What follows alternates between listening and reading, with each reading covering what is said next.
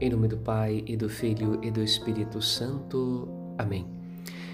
No caminho da palavra, neste sábado do Advento, terceiro dia da novena de Natal, contemplamos os feitos grandiosos do Senhor Deus de Israel.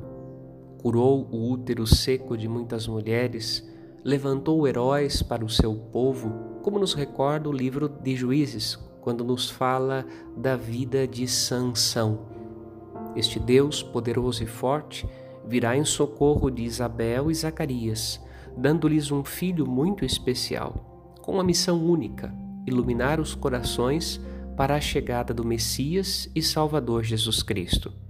São João Batista é fruto de um milagre, é fruto do poder divino que comunica a vida e que torna possível o impossível. Diante dessa obra maravilhosa, não são apenas os lábios de Zacarias que se calam, também os nossos emudecem, perguntando no coração: o que virá a ser este menino?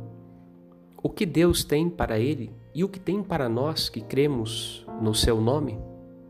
A todos desejo saúde, paz e fé.